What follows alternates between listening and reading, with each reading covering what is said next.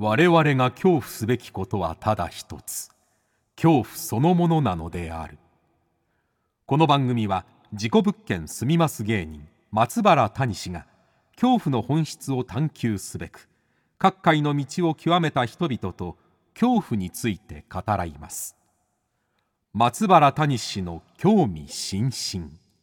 ご一緒に恐怖の感性を磨きましょう。こんばんは松原谷です。今夜の対談相手は映画監督清水隆さんです。1972年群馬県出身。大学で演劇を学び助監督を経て1998年に監督デビュー。日本中を恐怖の渦に巻き込んだ「呪音」をはじめ「輪廻」「犬鳴村」「機械島」など現在も数多くのホラー作品のメガホンを取っていらっしゃいます。そして8月11日には最新作「みんなの歌も公開。ジャパニーズホラーの原点に立ち返ったという今作。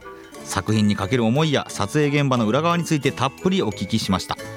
そんな清水さんとの対談をお聞きいただくのですがまずこちらの映画「みんなの歌。これは一体どんな映画なのか。さらにはですね谷氏が恐怖したあのシーンについて。そして新世代ホラークイーンサナ。このサナとは一体どういう人物なのか。たっぷりお聞きしました。ぜひともハッシュタグ興味津々。ハッシュタグ興味の今日は恐怖の今日です。興味津々で感想などどんどんつぶやいてそして映画を見に行きましょう。それではお聞きください。どうぞ。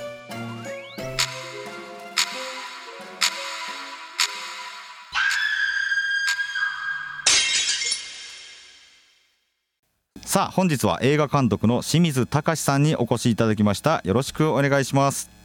よろしくお願いします。ありがとうございます。とこちらの興味津々という番組ではあの初めてあの清水監督とお話しさせていただくんですけれども、えー、この夏8月11日からですねもう公開されておりますみんなの歌。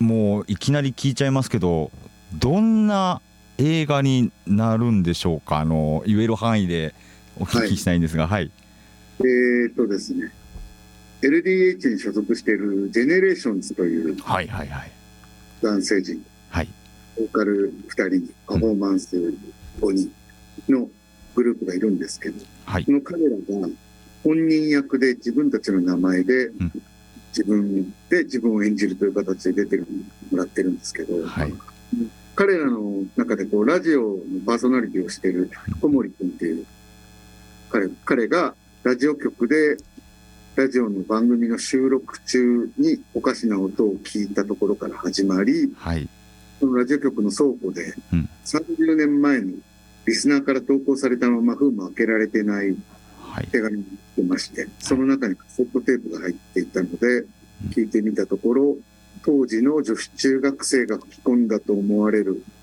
何とも何でもない鼻歌みたいな歌が聞こえてきて、はい、それを聞いた小森君が失踪してしまって連絡が取れなくなり、はい、どうしたことかライブも控えてるのにというので、所属している LDH のマネージャーさんが雇った探偵牧田スポーツさん演じる権田さんという探偵とともに、はい、謎の究明に向かっていくというお話ですね。はい。これはすごい何と言いますか斬新と言いますかまず本人役ですもんね GENERATIONSの皆さん。そうですねもう失踪しちゃうわけですよね。はい。なんかその辺が、あの、ジェネレーションズのファンの方に向けてっていうのはもちろんなんですけど、はい。ない彼らに詳しくない人たちが見ても一本ちゃんとした映画として成立したいと思ってたので、はい。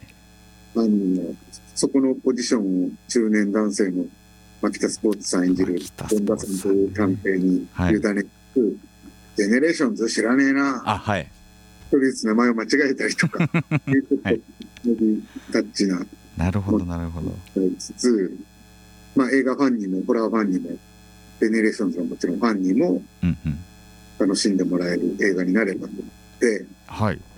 別に本人役という、いうだけですけど。これまたあのー、テーマといいますか、まあ、いろんなホラー、清水監督撮ってこられたと思うんですけれども今回、まあ、このカセットテープですよね。音といいますか、はい、このテーマでやろうっっていうのはどこから着想を得たというかどかどうやって決まっていったんですか？もともと GENERATIONS の皆さんが全員揃って出るという企画の趣旨として決まっていたので、うんはいはい、彼らが出るからには音楽絡みの勉強を作った方がいいと思って。なるほど。でその中で今どんな形でも聴ける、手頃に聴ける音楽の媒体じゃなくカセットテープぐらいまで古くなったら、はい、存在は知ってても使い方とかあんまり知らないっていう世代も増えてると思って、はいはいはい、はい。のちょっと古いアナログな怖さと、はい、あと僕が高校生ぐらいの時に結構もう毎年夏になると深夜番組とか、うん、ラジオとかでやってた。かぐや姫。はいもうこれあのー、かぐや姫出てきますよね、はい、はい。まあ、エピソードが。本田さんって探偵がそのエピソードを話すシーンがあるんですいやこれはあの怪談ファンやホラーファンからしたらおおってなりますよね。あかぐや姫のエピソード出るんだっていう。そうですね。知ってる人から世代からしたらそうだと思うんですね。はいはい、で僕は他にもその話をしたり、うん、あのホラーが大好きだ助監督が清水組御用達の助監督がいるんですけど、はい、彼もうもう30代なんですけど彼でも知らなかったりするので。30代でもうそっか知らないのか。はいはい、ってなるとジェネレーションズのメンバーもどうかなと思って本人たち後で聞いたらやっぱり知らなくて。あこの世代ジェネレまさにジェネレーションギャップっていうのが。ジェネレーションギャップであこれはじゃあまさに使えると思って。あ面白いな。なるほど、はい、今 YouTube であのマスターテープの持ち主の竹内さんが YouTube 番組で紹介して聞かせてる番組があるんです。竹内義和さんねもうずっとやってますねあの人。やってますよね。ずっとかぐや姫のテープをもうこすってこすってやってありますけどはい。でそれをメンディーさんとかメンバーにもちょっと聞かせようとしたら聞かせようとしただけで怖がる人もいれば、はい、大好きな白浜アラン君とかは、はい、もうで聞きに入ったりとか。あそうあの GENERATIONS のメンバーの中にもやっぱホラー好きな人と苦手な人知らない人がこう分かれるんですね。そうなんですよ。分かれるし怖がり方も違うし、はいはい、なんか神様を見ててあこれは僕は思ってた以上にまんま、うん、結構素の部分丸出してもいけるんじゃないかなと思って。最初はちょっと本人役っていうのはこう下手に演じられると、まあ、本人も難しいでしょうし、うんそうですよね、映画として白々しくならないかが心配だったんですけど、はいはいはい、いろいろお互いなんて呼んでるんですかとか、はい、リーダーが全部アラン君が仕切ってるのかと思ったらいや実はこういうみんながちょっと困った時とかって佐野レオ一番仕切り屋で仕切ってくれるとか、はいはいはい、あなるほど。その辺のこう関係性とか聞き取りしながら見えてきたんで。あそうか、そういう本人たちのナチュラルなその関係性とかも映画に取り入れ込まれてるってことなんですね。そうですね。で、ちょっと中塚君が変わり者で、たまにすぐちゃんっぽく霊感っぽいことを言うといや、もう中塚さんのシーンめちゃくちゃ怖かったんですけど、僕。あ、あの家に行くシーン。はい、もうあれ、あれ本当怖くて。あ谷さんが僕はほんまに怖かったです。あのこれねどんなシーンかは言えないですけどあ久しぶりにあのあ怖いってこれやってなったんですよ僕。久しぶりに。久しぶりになりました本当に。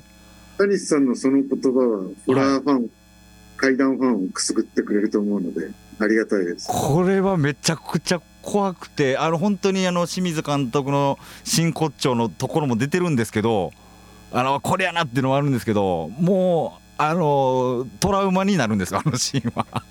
本当に。あれすごいですね。あのシーンまあホラー映画って僕日常シーン大事だと思ってるんですけど、はい、売り物だって分かってお客さん見に来るからこそ、うん、自分たちの周りでも自分も会話してそうな子回しとか、はいはい、日常的から始まってそこにちょっとした違和感を重ねていくことで、うん、っていう感じで作りたくて、はいはい、っていうのと結構僕お笑い番組とか好きでコントとかいろいろあそうなんですね。天丼ってあるじゃないですかお笑いの。はいはいはい。重ねて重ねて重ねて。重ねて天丼していくっていう、はい、何段階か目でボケのオチが来るとか。はいはいはい。なんかその天丼の技をホラーでもできないかなってお笑いのヒントにもなってると？確かにこの笑うと怖がるって結構真逆なんですけれども構造があとこのそのなんていうか道筋が似てるというか。そうなんですよね。僕の中ではそんなに、なんかちょっとした見せ方表現の仕方で、はい、もっと怖くなったり笑いになったりやっぱ笑いも好きなんですけど。そうか。お笑いが好きだからこそ思いつくこの展開っていうのがあるんですね。いやあれほっと怖かったら何なんだろうあのそのまあいろんな役者さん出られてると思うんですけどやっぱ絶妙なんですよね。本当に。あの家で出てくるお母さんの役の前本当にその場に立ってるだけみたいな、はい、締めってもらってるだけみたいな状態の役で、はい、出てもらったことがあってあで今回2度目なんですけどそうなんですね。なんか山川さんという女優さんが、はい、台本読んだ時点でなんかこの役にかけたいみたいな勢いを感じて で「君ってこんな感じですかね?」とか、はい、ちょっと自然じゃない少し棒読み入れた自然じゃないセリフの口調とか、はい、周りから含めて何テイクもいろんなカメラワークで何テイクもやったんですけどもうそっくり同じ芝居を何ともやってそうなんですね。もうあの本当表現これが正しいのか分かんないんですけども頭がぐちゃぐちゃになるんですよ。この映画。本当に。何さんにここまで言ってもらえるのはありがたいです。いやあの全然やっぱななんて言うんだろう訳が分からないって本当に訳が分からないんじゃないんだけどあの理解ができない状況においなんていうんですかね吸い込まれていくとなんかどうしようもないというか無防備になってしまうというかこちらが。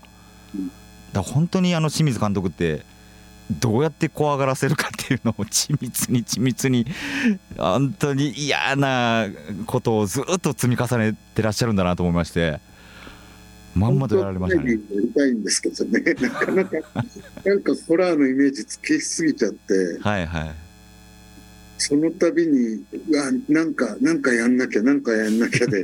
やっぱり毎回僕もこうなるべく新鮮な気持ちで臨みたいので作るから。はいはいはいその辺は日常の違和感の反復っていうのをはいはいはい。やりたいと思ってたんで。いやこれは本当にあのトラウマを植え付けられるシーンのある映画だなと 思いますので本当に怖がりたい方はぜひあの見に行ってもらいたいですしまあでもあの、この GENERATIONS の皆さんもすごいなんていうのか躍動していてと言いますか本当に素の部分なんじゃないかってこっち、まあね、今聞かせていただくと本当に素の部分も入ってるっていうことなのですごい自然な演技といいますか物語になってましたよね。リハーサルシーンなんかも実際に彼らの LDH の本社のビルのリハーサルルームを借りて撮ってたりするので、い。つもどいつもだったらどうしてますっていうのを何度も聞きながらあこの場には僕はボーカルなんで片安君はいないですねでもここに合わせたいんですけどあじゃあ隣のトレーニングルームでトレーニングしてて、たまたま覗くてだったら普段からよくあるんで。あじゃあそれでいきましょう。へえ。いやだからそれもあるんでしょうかね。このもう現実とこの違和感がもうなんか境目がないんですよね。そうですね。なんかそうしたかったんですよね、はい、せっかく本人役でやってもらうならそこまでいかないとけないし、ファンは普段のこう舞台裏を見るような気持ちで喜んでくれればいいし、はいはい、はい、詳しくない人でも、え、これって普段の彼らってどうやってど、どこまで嘘なの、本当なのっていう感じで、ちょっと巻き込みたかったので。確かに。でも僕、ちょっとジェネレーションズ好きになっちゃいましたもんね。そう、それも嬉しいんですよね。この映画見て、 GENERATIONSの皆さんを知って、うんうん、よりそのまま気持ちのいい青年青年って言ったら失礼かも大人たちなので、はい、例えばメンディーさんなんか撮影の合間にトイレで出くわしたら誰がびちょびちょにしたかもわからないお手洗いのところを一生懸命拭いてるんですよ。めっちゃいい人。え、めっちゃ人間できてる。めっちゃいい人。普通の人もそんな人見たことないよっていうぐらい。でもこうだったらあの図体でギャーって声上げるんで。あ。そうあのメンディーさんがねリアクション取るシーンとかも 面白かったですけれども。普通だったらちょっともう少しこう男っぽい怖がり方にしましょうとかやるんですけど、あれがメンディーさんのビビり方というか怖がり方なんでもうその辺は個人個人に任せてても違うリアクションとの芝居してくれるから。はいはいはい。あそうか。だからなんかすっごい自然に見れたんだろうないやだから本当のファンの方も名前は知ってるけど初めてしっかり GENERATIONS をご覧になる方も多分めっちゃ好きになるんじゃないかなっていうのは思いましたね。うん、そうなってくれるとありがたいですね、僕も作った甲斐があるし、はい、ファンじゃなかった人がライブ行ってみようかなとか CD 聴いてみようかなってなるので。嬉しい側面。いや確かに。それは本当にそれも楽しみの一つでもあると思うんですけれどもやっぱこの映画の新しいキャラクターと言っていいのかあの呪いのメロディーを、まあ、奏でる張本人少女が出てきますよね、はい、さなちゃん。これちょっとね、まあ、あの言える範囲でお願いしたいんですけどこれどどういう存在なんですかねこの。今までその僕の作ってきた呪音とか村シリーズとか、はい、あとリングの貞子とかもそうなんですけど、うん、ひどい目にあったり悲惨な目にあったりしてその恨みを晴らすために現世に魂に取ってみたいなホラークイーンというか幽霊の世界が多かったと思うんですけど、うん、なんかそこじゃないところにちょっと今回そう。そうそれめっちゃ思いました。はい。純粋なサイコパスというか。いやほんとそう本人の中では何の屈託もないしそうそうそう。でも自分の衝動を抑えきれなくてアイデンティティも固まってないどうしていいかわからないっていう存在にしたかったので、はい、あえて高校生とかじゃなく女子中学生を置いたんですよね。しかもなんかこの時代設定というのかもう絶妙でというかそれこそカセットテープの時代の少女であり、あのなんだその当時の学校の先生の服装とかも完璧ですよねあの平成初期のあそうですねその辺は意識してヘアメイクとかもそうスタイリストさんとかに、はい、でやあのなんだけどすごい新しいなって思うのがやっぱこの純粋の怖さっていうのはすごい感じたんですよ僕も。これって防ぎようがないというか。そうですよね。あのー、行きたかったんです、ね、ジオンのかや子さんもねあのまあその家家に入ってしまったら防ぎようがないというかその、うん、っていう防ぎようがないとかはあるんですけれどもなんだその人物としてもどうしようもないというか、はい、これってすごい新しいパターンだなと思ったんですけど。なんかその GENERATIONSさんが出るっていうことで、 GENERATIONSさんもそうだし、うん、 EXILE のメンバーの方もそうだし、はい、LDH という会社のあのメンバーの組織自体が、LDH ってラブ、ドリーム、ハピネス。頭文字。ラブ、ドリーム、ハピネス。はい。で、その辺も、こう、真逆に使ってやりたくて、夢と希望を持ってる女の子。はい。って聞いたら、普通はすごくポジティブな。うんうんうん。イメージしておかないそうあでもそうやな。その夢と希望が歪んで裏返ったらとか。はい。産んだ後にも夢と希望に執着してたら。っていうのが付け加わっていってさながだんだんキャラクターが見えてきてこれすごいな。確かにあのさなちゃんにとっては夢と希望と幸せなんですよね、はいやらかしてることっていうのが。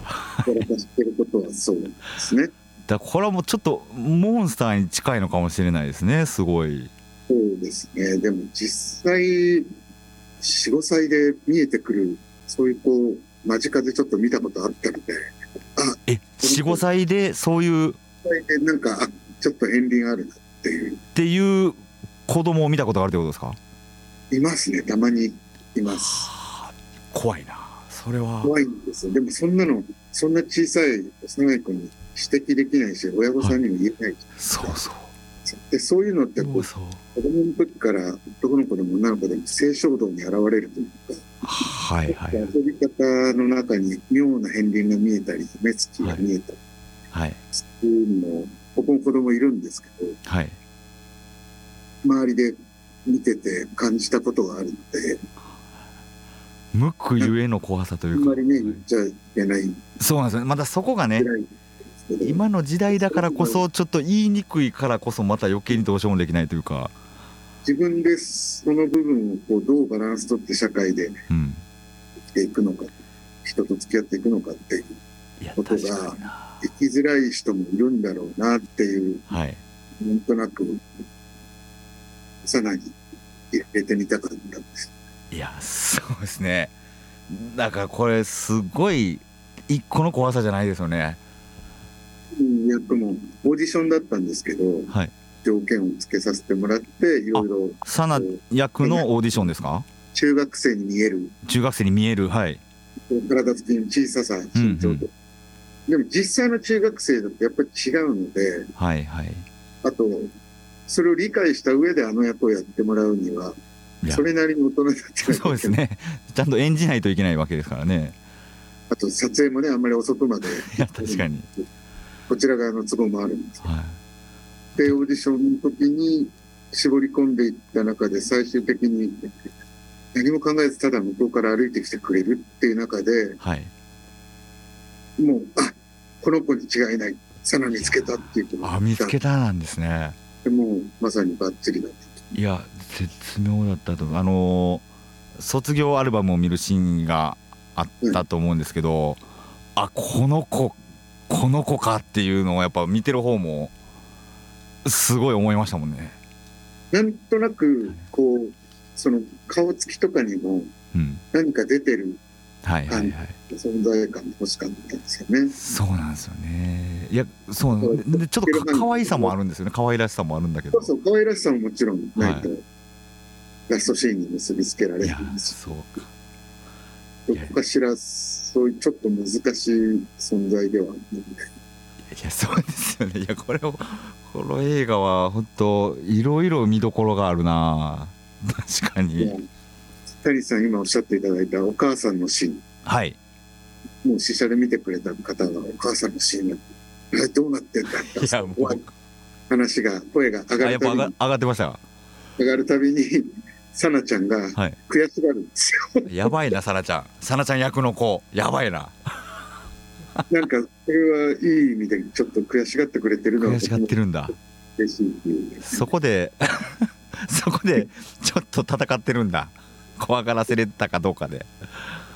ああじゃあより思いはね伝わるかもしれないですねこの画面上から。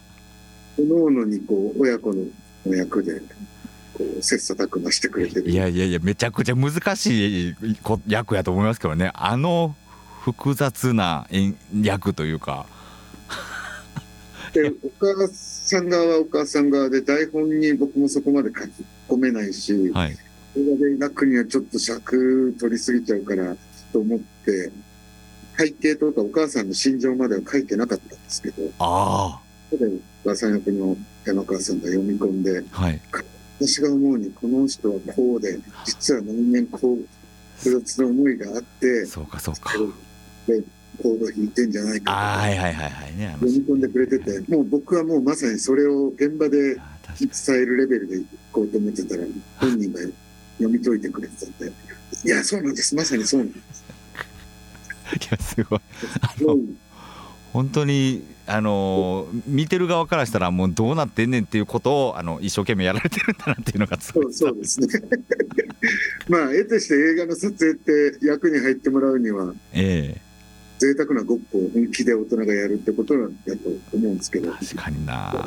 特にこう、バカにしてくるというか、ちょっと、小バカにして入ってくる俳優さん、スタッフさんも多いので、はいはいはい。本気で向き合ってくれてる人が入ってくると、やっぱりこうまで違うかっていうシーンが出来上がります。確かにな。いやということでちょっとあの最後の質問にごめんなさいもうなってしまうんですけれども、はいはいはい、えー、まあ、今回「みんなの歌作られた清水監督、まあ、もう本当にもうたくさんの映画も最近特にねもう犬鳴村から樹海村内首村えー、そして機械島とね、えー、もうトントントンと作品がもう立て続けに公開されてますけれども、まあ、そんな清水監督にとって今一番怖いものあの教えてもらってもよろしいでしょうか？えー、なんかねあの期待外れな答えかもしれないんですけど 大丈夫ですよ。はい。現実的な目線になっちゃうんですけど、はい、僕が怖いのはプロデューサーと女性ですね。えっとちょっとちょっとまずプロデューサーから聞かせてもらってもいいですか？プロデューサーは一番お金契約うるさい割にそういう人こそ払いが悪かったり裏切られたり。いや本当怖いな。連絡が取れなくなった。現実そうですね。怖いですね。あのーみんなで力を合わせた作品を作ろうとしてる時にちょっとなかなかうまいこと進まなかったらやっぱり怖いですよね。連絡取れないと思ってたらなくなってたりとか。あもうそれ本当に怖いやつですね。それは本当に怖いな。恐ろしいです。それは本当に怖いです。まああのショックさんと A さんは全然そんなことないですし、はい、ここ最近こんな目にはってないんですけど。あねままあ、いろんなことはもちろんいろんな経験されてたということであもう一つの方もちょっと聞かせていただいてもいいですか？あの。女性はやっぱり惹かれちゃうからでしょうね。あ。でも多分一生わからないまま死んでいくんでしょうけど。あ女性のことを分からずに、はいはい、理解が及ばない部分があるじゃないです。か、うん、まあ、だから惹かれるんでしょうけど。そう、ね、女性から取ったら男性もそうなんでしょう。ああなるほどな。確かに男はなんでお前女の人好きなの？って言われたら意味わかんないですね。本当ですね。すごいすごいことですね。本当ですねそれ。なんでお前女の人好きなのって。理由ないですもんね。理由ないですよね。まあ僕の僕がこんな発言するとよろしくないのかもしれないですけど。いやそんなことないです。そんなことないです。確かにその根源的なことってね分からないから怖い。はい、ということであの最後にすみません、はい、えー、8月11日に公開されたばかりの映画「ミンナのウタ」について、えー、清水監督からリスナーへ一言メッセージをお願いいたします。はい「ミンナのウタ」という映画タイトルにそぐわずホラー映画です。怖いシーンもたくさんありますし GENERATIONS の皆さんの総出演によるライブシーンもあったりします。どこまで現実かどこまで非現実かわからなくなるような楽しい映画でもあると思うので、えー、怖いの苦手な方もぜひ友達を誘って見に行ってあげてください。劇場でこそ体験できるサウンドと絵がありますので、うん、ぜひよろしくお願いします。はいということでありがとうございます。本日は映画監督清水隆さんにお越しいただきました。清水監督どうもありがとうございました。ありがとうございました。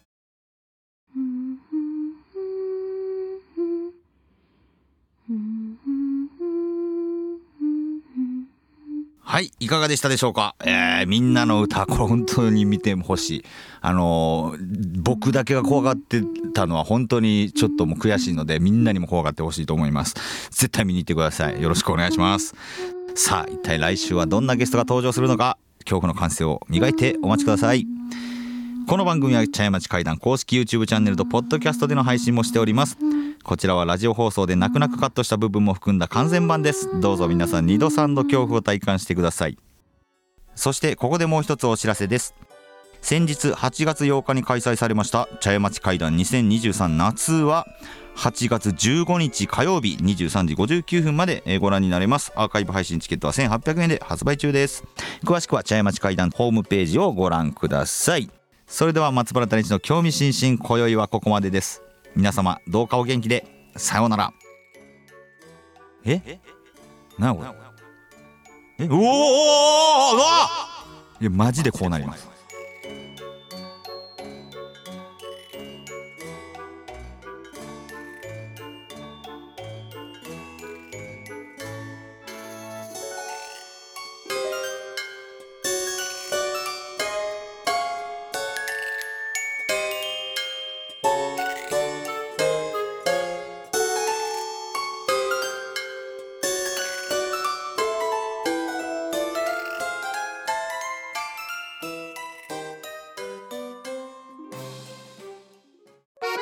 MBS アナウンサーの松井愛です。